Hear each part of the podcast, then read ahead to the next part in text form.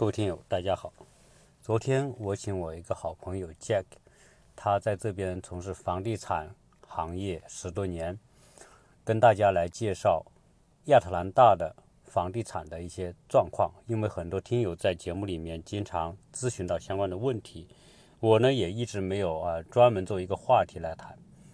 昨天啊，我请他来一次聊了两个话题，一个呢就是亚特兰大这个城市到底。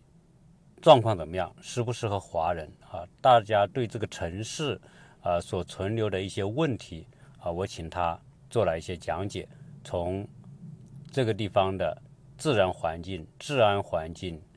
以及学区情况、生活配套啊，以及这个城市的经济发展状况等等啊，因为他也是很很真实的把他所了解的这个城市跟大家做了分享。啊，以便大家来做一个甄别啊，这个城市是不是你认为呃你想要的那样一个环境？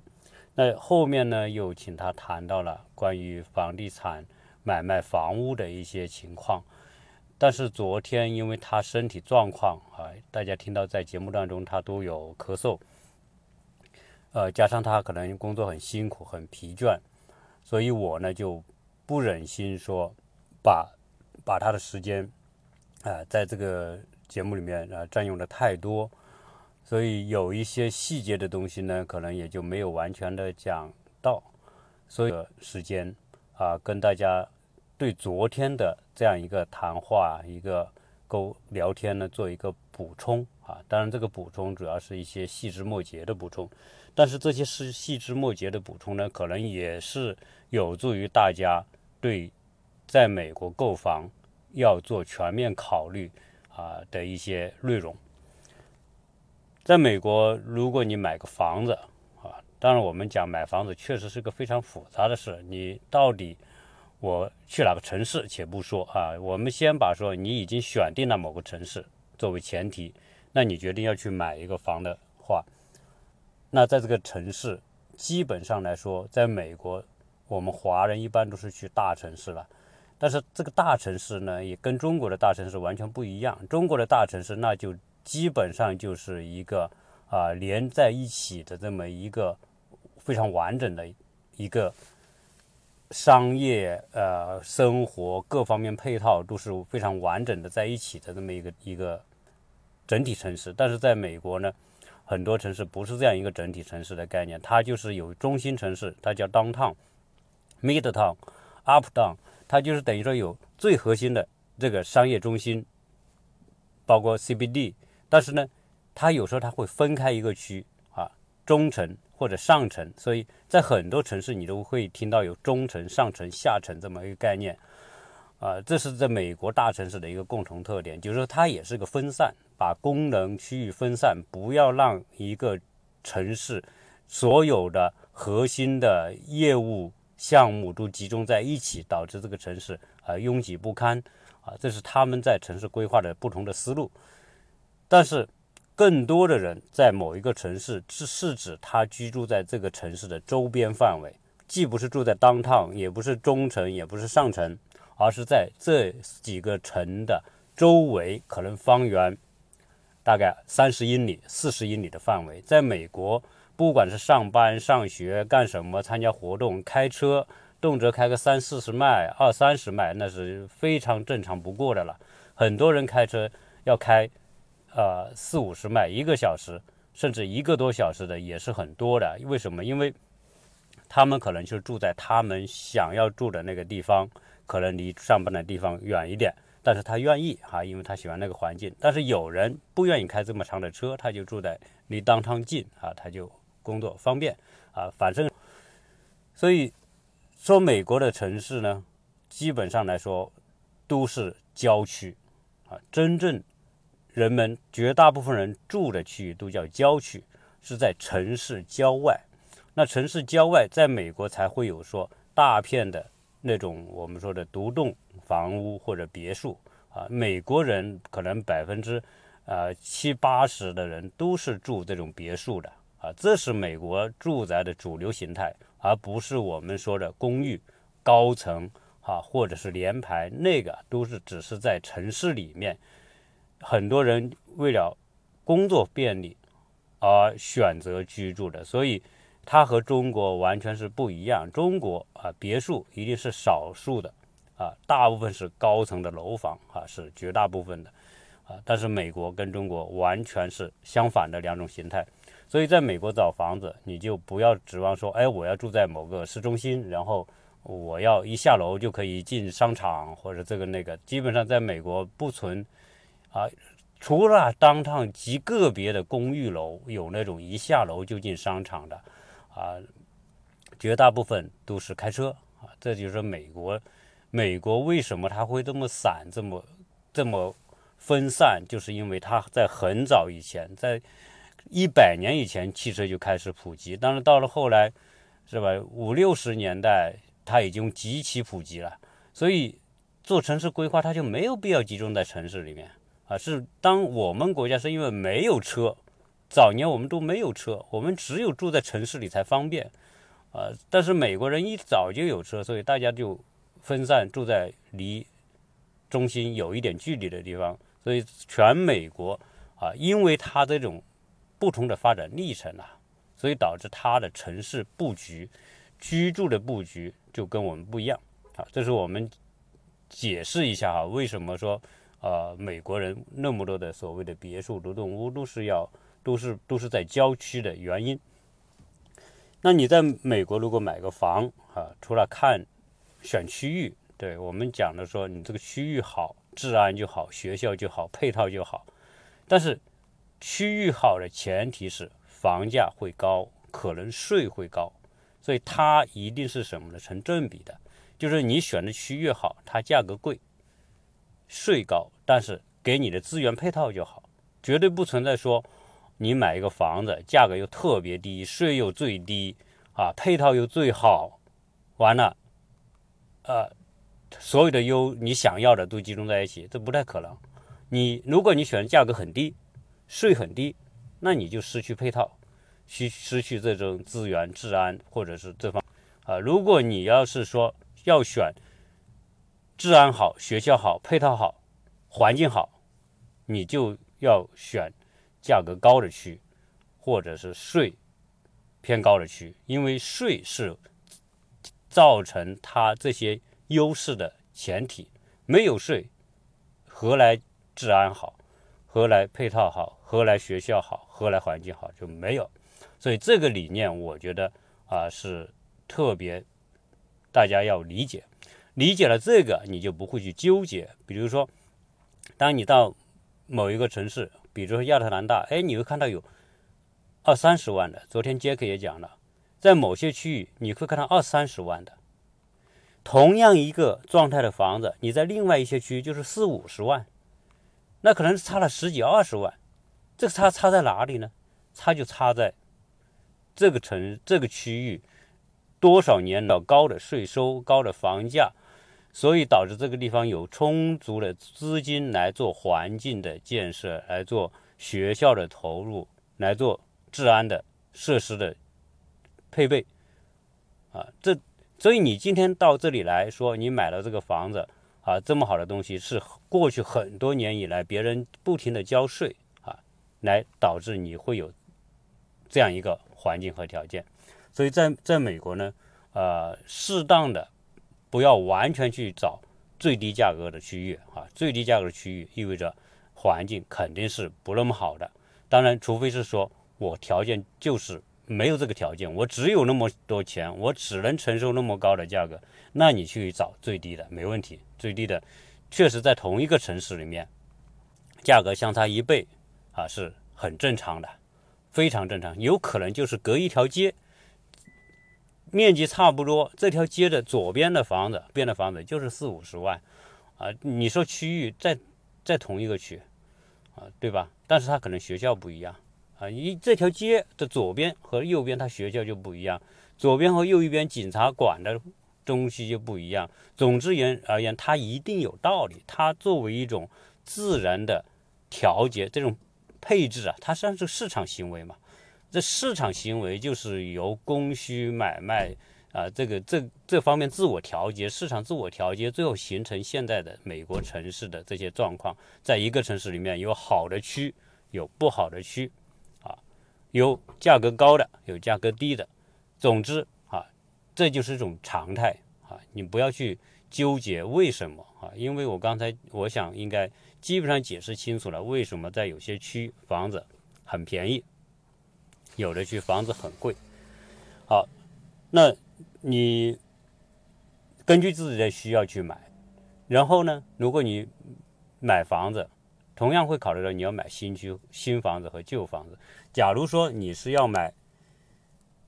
新房，你喜欢新房，那你可以去这边也有很多新开发的楼盘啊，而且都是大别墅。但问题是，它远了。所有新开发的区一定是离生活配套资源远的区域。新开发区价格相对便宜，它只有价格相对便宜，别人才去买。但是呢，你就牺牲配套，对吧？房子好，你刚买完之后，他这个开发商都有维护，有五年或者多少年的维护期。这几年之内啊，房子有问题，开发商帮你维护、帮你维修等等这些问题，包括里面的设备啊什么的，它都有一个详细的清单，哪些是有维护，维护多少多长时间。啊，就就是说，你买个新房，前面几年就不用管，有什么问题，开发商帮你解决。房那就不不一样了，二手房你有什么问题，交割完了之后，就跟原业主没关系了，就是你的事情了。那有可能你会要花更多的钱去维护这个房子。好，说到这里，我们就讲一讲，作为一个补充的内容，就是到底在美国买个房子之后，有有哪些东西会产生后续的费用啊？所以。我们买个房子，不光是说你一次性投入的那个成本，你是必须考虑的，后面的维护你也必须考虑。那在美国买一个房子，它就有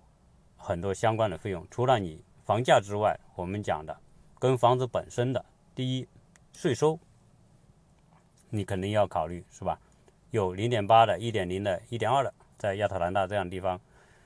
在美国讲多讲一句关于税收的问题。美国不同的州，它的税房产税是不一样的。房产税是地方税，是用于地方的配置和建设的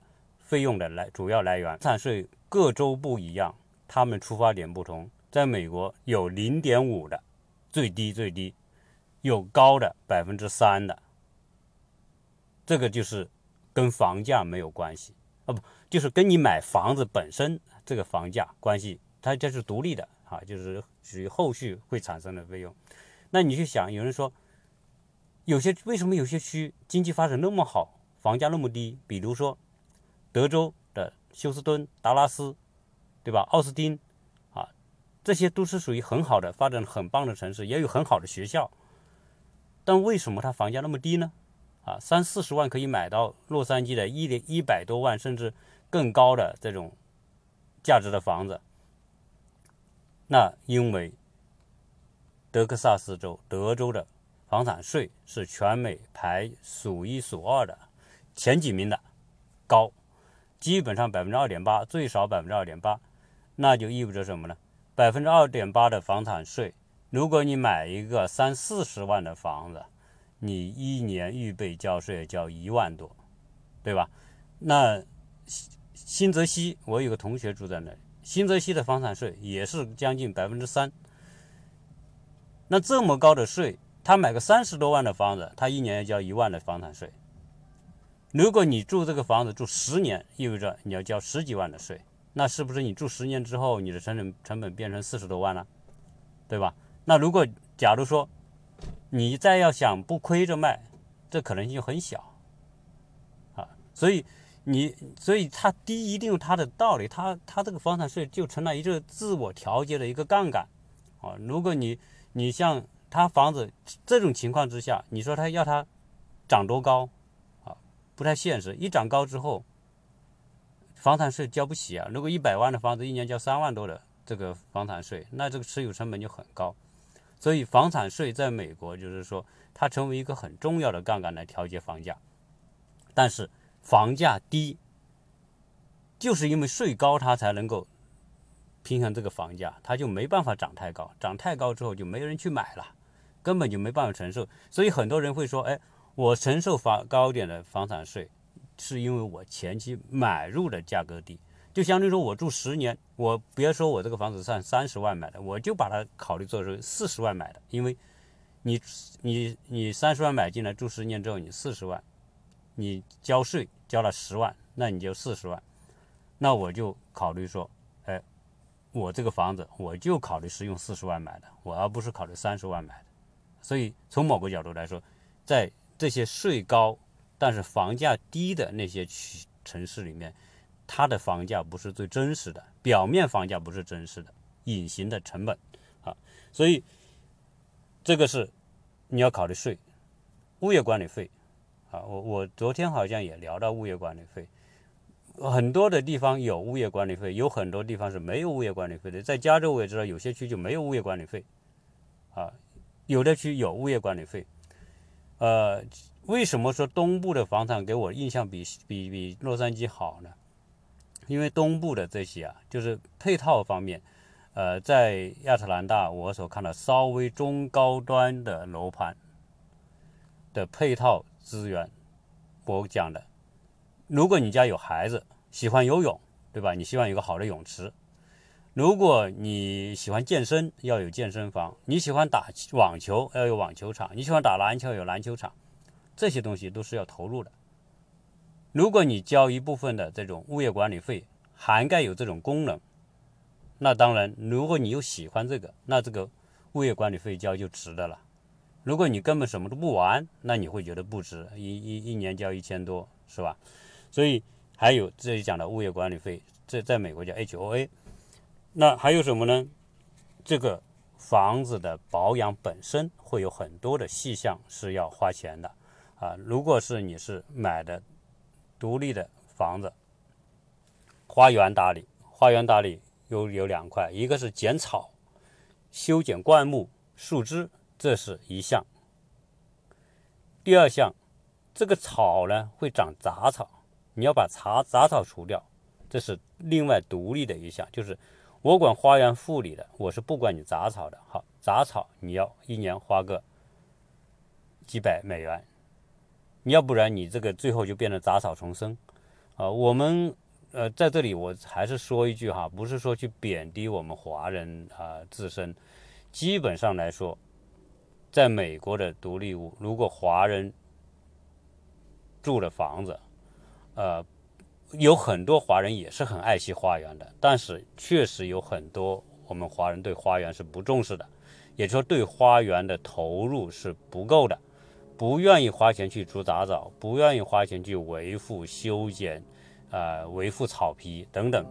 因为因为这个钱呢是支出，一年也好几好几百上千美元。如果你要做得好的话，那大家就想省这个钱，一省这个钱，好，花园你就不漂亮了，对吧？那结果是什么呢？你的房子前后的环境就差了，你房子前后环境差，周围邻居就有意见了。如果你旁边住是老美。他一看你那个房子老也不维护，然后杂草丛生很难看。他住在你旁边，他每次经过他就觉得难受，所以他就去投诉，所以导致哦，物业管理他就会给你写信，你必须剪理杂草啊，因为你没没处理，导致别人投诉。那这就是美国的理念不一样，在我们中国，那我家房子我怎么打理关你屁事，对吧？嗯，我根本就不理你。在中国，很很多人就是。就是我行我素，我就怎么做，那也没人管你。但在美国不行，你必须去去应对。所以，那我们为什么我在洛杉矶，我真的经常会看到，呃，有一些我们华人的房子，因为不注重花园的打理，导致这个房子看起来就不好看。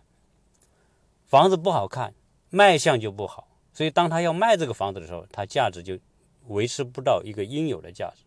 而很反观很多老美啊，素质高的老美的这些对花园维护的特别好，所以很多人一看房子，往往就被花园打动。哎呦，一看前院修特别整齐，又有感觉漂亮；后院一看又修起的很很很舒适啊，又是鲜花呀，又是又是什么配套的东西啊，它就总的细节做得很好。很多人一看房子，一看花就被花园这种舒适度感受了，哎，觉得这个房子值。对吧？所以很多时候这种投入啊和维持它的价值是有关系的。所以刚才讲的花园会有，呃，杂草一项，修剪一项，还有这个房子还有喷水系统，又是一项，就是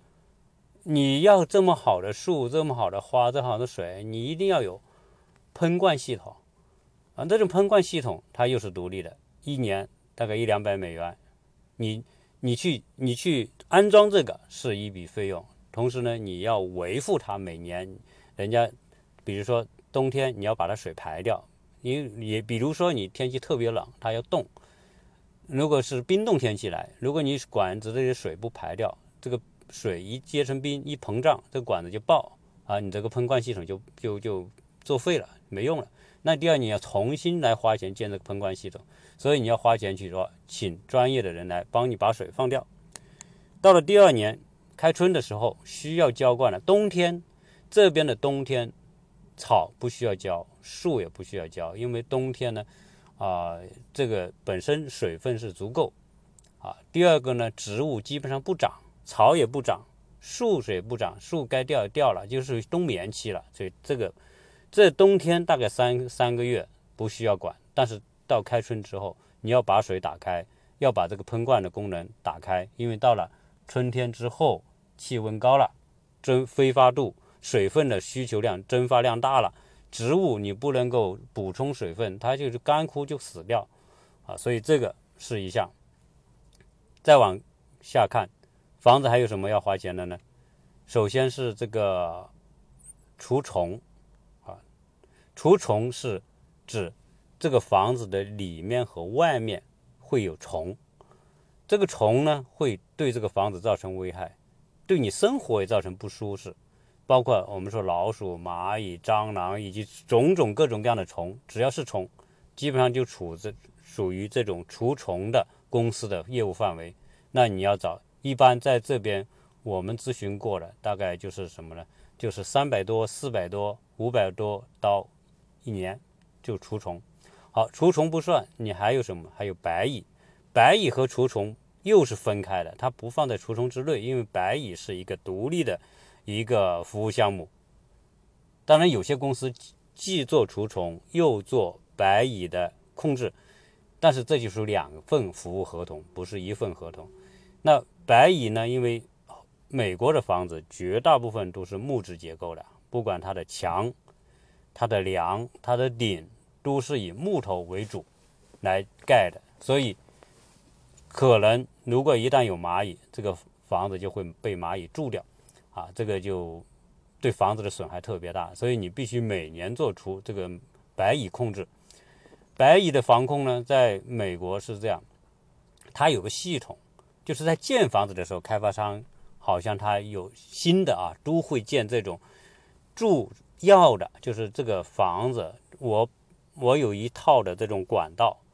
埋在地底下，然后一定期注药进去，注药进去之后呢，把地面的白蚁全部杀死。那如果老的房子有的没有，那就要什么？要重新来布这个注药的这个管道系统。那布这个管道大概要花个几百七八百美元。基本基本上是这样，你如果不好了这个系统，以后每年就一百多美元，他给你注药检查，啊，这是你需要花的费用。那还有什么呢？那比如说你的房子，由于这个森林多啊，松鼠多，一不小心房子进个松鼠，或者进好几只松鼠，老在你屋顶上咕噜咕噜咕跑来跑去，是吧？那你也烦。这个时候呢，你说我要把这个松鼠处理掉。哎，你要找专门的公司来做这个事，这又又和除虫没有关系，和和白蚁没关系，又是另外一项啊。因为这是很专业的技术活。这个松鼠一旦进到你的房子里面呢，因为它不容易出来，它就变成它的家了。它每天晚上在这跑来跑去，你就烦。所以它要找专门的人，用专门的方式、技术手段，把这个松鼠或者其他类别的小动物，你这个房子里的。要用一个小的装置，但这个是非常技术的，我就说说不太清楚。它要知道它的实习性，它从哪里进哪里出，然后要用个盒子，这个盒子呢放到那个洞口，这个这个小动物到了一定时间，它一定要出去，因为它要出去找食物啊，找水喝。它出去就从那个洞里出去，然后它一个小装置放在那个洞口，一个小门，这个小门呢是这个动物从里往外出的时候可以打开，但是如果它要从外往里进，这个门就进不去了，就就就自动就挡住了。所以它建那个盒子，然后小动物一出去进到那个盒子里面，它想再进房子也进不去了，好就把这个小动物抓住了。那在美国，你知道这个小动物你还不能当场打死。啊，就像松鼠啊、老鼠可能打死就我我觉得是没事的啊，但是松鼠这种其他的那种受保护的小动物，还必须由这些人拿着这个小松鼠，啊，用车开到多少公里之外把这个小松鼠放生，啊，就是这这也是一项服务。那我们讲还有什么这个房子会需要我们花钱的呢？空调系统啊，因为这边的房子空调是常年都要开的，这空调。维护的好与不好，牵涉到它的这个使用寿命，对吧？你需要常年维护，可能一年也要花个啊好几十上百美元来做这些维护。到目前为止，我还没有请人来做服务，所以我还不知道啊。但应该应该就是那个一般就是那个，只要人上门都是都是最少几十美元的啊，没有说不花钱的情况。好，那空调和采暖系统它是一个系统。基本上是由一个公司来完成，把这个考虑进去之后，还有还没完，还有什么呢？还有就是你这个房子呢，就有这个屋顶啊，排水，屋顶和排水，呃，屋顶的维护呢，基本上呢，它都有的。我看很多地方像加州，大部分是什么瓦呢？这是属于那种我们说的呃水泥瓦或者是。陶瓷烧的那种锡瓦，啊，那种瓦呢，可能相应来说它使用寿命长一点，也耐晒，也耐雨，也耐寒，这个不怕。但是在东部，美国东部绝大部分的地方用的都是那种合成瓦，啊，那种合成瓦是一片一片的，啊，基本上它的寿命呢，我看，呃，寿命最少二十年以上。有些公司在跟你换，你几十年之后这个房子这个顶是要换的，你不换就会可能就会漏水。可能三十年之后你要换这个顶，呃，我看后面那个换屋顶的公司有一份合同，就是说这个它保证这个产品的使用寿命四十年，所以这个瓦呢还是再怎么来用，到了一定的年限你就得换啊，这个是一个费用啊，有可能在你居住期间你要换，有可能啊，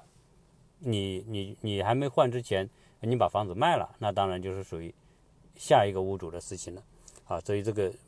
屋顶一换。那就是一万多美元是要的，因为全屋顶全部换，这个工程量也是很大的。当然，如果你买了保险，那就不一样。所以我要讲一个保险，这个房子保险在亚特兰大的保险是什么呢？基本上就是房屋的损失，就包括火灾呀，包括其他的，可能一个树给这房子打了呀，或者是呃其他的情况把这个房子碰坏了，好，这个你买了房屋险。这个保险来负责给你赔，啊，保险赔你除了房子损失，如果你说这房子，呃，比如人家发山火把房子烧了，啊，那这个属于保险赔偿范围，保险公司负责出钱帮把这个房子给盖起来，啊，那此外呢，包括一些财产损失、人身损失也会有一点，但是都这个就就数量就赔偿数量就很低，主要是赔这个房子，在房子保险你必须买。在这边基本上房屋险就买一个啊，大概呃从几百五六百美元到一千多美元吧，看你房子的状况、年龄啊、大小啊，呃，总之你是不是跟车捆绑在一起，跟车捆绑在一起，价格就会优惠便宜等等一切来算这个保险。但是在加州，保险房屋保险就有两项，一项是房屋的损失，就是包括火灾。啊，或者是被东西砸了，啊，被东西碰了，这个房子要维修，要重建，这是一项。这个呢，一般也是在几百到一千美元。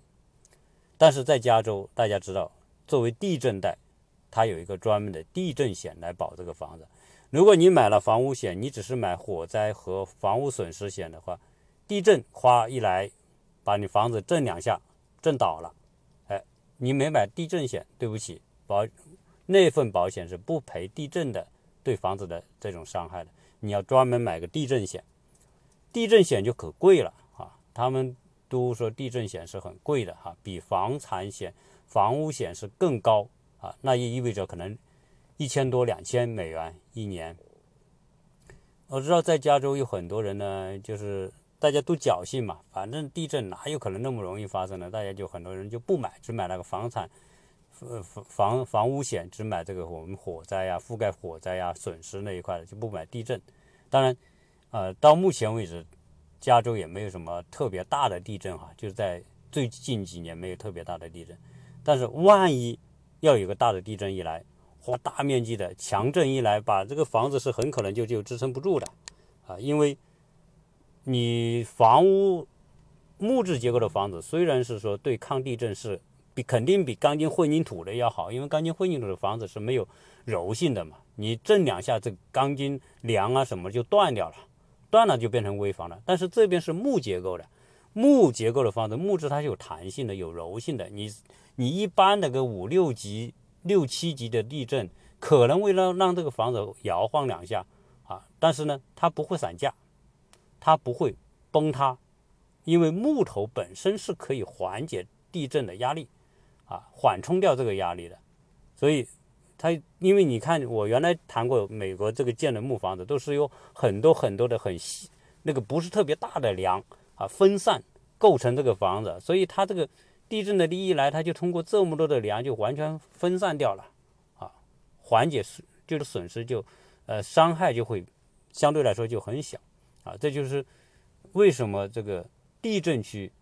要用这种有柔性结构的房子，而不能用那种钢筋强度很强的钢筋混凝土那种房子，啊，就是抗地震是不一样的。那当然，在东部因为地震少，所以这边就不存在说有谁要买地震险的问题。在加州，如果你是一个豪宅，啊，可能你就得考虑了，万一来个地震把你的豪宅震了怎么办呢？啊，你几百万买的豪宅，啊，所以这个就变成需要考虑的问题，啊，不同的地方是不一样的。那在这边呢，就是说，呃，还有就是因为。房子啊，它这个排水，这个天花都有个排水沟啊。这排水沟呢，因为这边树木很多，所以经常叶子掉下来就会掉到这个排水沟里。所以现在这个排水沟呢，都有一个盖板，就不能把这个叶子，不能让叶子把这个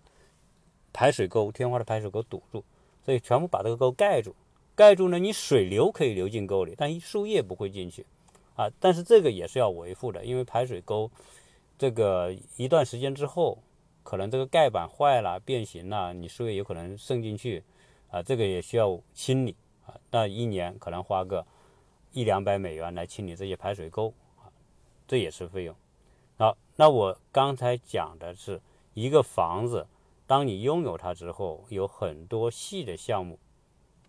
是需要考虑，而且这些呢是基本上是必须考虑的。所以把这一些我刚才讲的这这些项目，那那它加在一起。那可能一年好几千美元，可能是要考虑的，要花进去的，啊，你这个花当然是维护这个房子，让它处于一个好的状态。未来你要卖这个房子的时候，你状态好，自然你个卖的高一些；如果状态不好，你自然你价格就卖不高，这些都是有相关联的。还有一个就是我们不同的人的生活习惯对这个房子的影响是不同的。呃，我们都知道这个印度人在这边多啊，印度人啊，印度裔的人和华裔啊，我们说是少数族群里面两个很大的群族群啊，因为人多啊，印度人也人多，我们华人也人多，而且这个印度人也很勤奋、很上进。我在前面节目里面讲到，印度很印度人、印度裔的人在美国的努力打拼和奋斗。到目前为止呈呈现的成绩单是印度人比华人要强要好啊，所以印度人也买，在这里也是购房大户，很多新房印度人愿意买新房，因为他有他有钱，他愿意买新房省得去打理。但是印度人的生活习惯里面有一个他们的饮食里面是大量用到咖喱，那个咖喱就相当于我们吃辣椒啊，你没有辣椒是不能，就就就就一点味道都没，他们没有咖喱这个饭就吃不下去，所以一用咖喱呢，这个美国的房子都是开放的，厨房和厅是完全连在一起的，那你常年一年、两年、三年、十年，每年这个房子被咖喱味的一熏，未来你要卖这个房，你一进去。如果不是印度人，是其他族裔的人，一进去立刻就知道这是一个印度人住过的房子，那有可能你在意这个东西，你就不会买，对吧？这就是你平时的一种习惯会造成的。那有人是什么呢？就是说我就不注重，我墙面啊什么的碰啊乱啊，就是地板也没有处理啊，或者是这个排水管道什么的没处理，漏水等等。如果有这种情况啊。也会对这个房子造成损害，而总之来说，一个房子真的是要靠维护，维护就要花钱，啊，这个花钱可能就是你住多长时间，你就要花多长时间钱。所以不像我们在国内，国内，呃，我知道基本上大家就绝对没有听说有这么复杂的维护一个房子，特别你住高楼，那高楼除了交点物业费之外，那就是水费、电费、煤气，基本上也不存在别的费用。是吧？呃，当然，在我们国内有一个小房屋维修基金，如果有结构、公共区域有地方坏了要修，那用那个呃维护维维修基金来来处理，但是也是很麻烦。总之来说，它有很大差异啊。在国内相对来说好像简单很多啊。在美国，由于你要住别墅嘛，你就会有这些考虑。当然，你说我们在国内住别墅的那些有钱的土豪。呃，实际上那花钱那就比美国多了啊！你看我们国内的那些土豪，如果要搞个别墅，那真的是投入起来比这边要要要豪华的多，投入多得多。啊这个房屋的这种这个这个加建呐，各式各样的，那是投很多钱的哈。所以从那是属于少部分，但是大部分人来说，我觉得国内的房子维护好像比美国啊要简单一些啊，这个。还有一个原因，因为我们国内钢筋混凝土的房子，确实它这个最起码五十年以内吧，它这种抗造的能力是强一些的。但这边木结构的房子不一样。我想我们国内有几个人会会去买房屋险的呢？基本上很多人可能都没这个概念买房屋险，对吧？但是在美国你是必须买的啊！如果有些区域，如果你住美国住在德州，那你更要买。为什么？因为这个龙。龙卷风一来，那房屋什么都吹没了；大洪水一来，什么都淹没了。在美国墨西哥湾周边的那些州，那你这些要买这些险那是必须的。在佛罗里达，你买这个保险也必须的。啊，总之，在美国啊，就有这么多的钱要花来维持一个房子。那未来你们考虑买房子的时候，除了问房价之外，还要问这些细节，把这些细节问好，综合考虑一下，哎，持有这个房子多少年，大概需要花多少成本。啊，这些是，如果房价不能涨了，那意味着这些每年的维护成本就变成你的一种消耗，也自然要变成你的成本。那你那个房子的价格，你持有成本加进去之后，你的价格自然就高了啊，就不能像国内那么简单炒房，买了房子放到那多少年一加加一卖就行。在美国啊，你把这些加在一起，实际上很多时候呢，你不一定能够买一个房子能赚多少钱。啊，这就是在美国炒房不太容易炒，除了个别城市炒之外，其他地方你要炒房有可能就炒不起来，啊，有可能变成说你想象的，或者被某些一些中介啊忽悠了，哈，告诉你这个这边房子怎么怎么好，啊，还有一点我我要说一下，我说这个话有可能对有一些中介会不太高兴哈，但是我还是作为对听友负责，我还是要说这个话，在美国买房子。找对中介，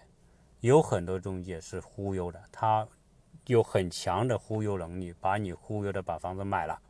至于买了之后的事情，就跟他没关系了，他把这个钱一收，啊，就跟他没关系了。至于你真的就就就不管了。所以，真的你要买一个房子，特别我有些听友说想来这里投资买房的话，我觉得真的，首先你对美国房子要有了解，是什么个概念？全面了解，同时你要找真的是口碑好的中介，不是急功近利，为了赚那个费用，一切出发点都是为了让你成交赚那个费用。如果是这种中介呢，我觉得你就得小心，他说的话你能信多少啊？我我个人觉得啊，他说那些话他不犯法，对吧？但是呢，你就就误导你在这些投资上面的一个决策啊，最后导致很多时候你会后面啊，你发现和和当初。人们说的不一样的时候，你再产生一种后悔的心理，那就变得不开心啊，大概会有这个情况啊。这一期呢，我做一种补充啊，一看补充也补充了四十分钟，实在不好意思啊，可能耽误大家时间了啊。那么请大家原谅啊，未来有机会我们再聊这边的房子。如果大家对房子有问题需要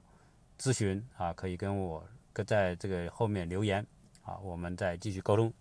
谢谢大家收听。如果要加微信的，加何杰世家的拼音啊，加微信，然后管理员把你拉入群，你要注明是听友。谢谢大家。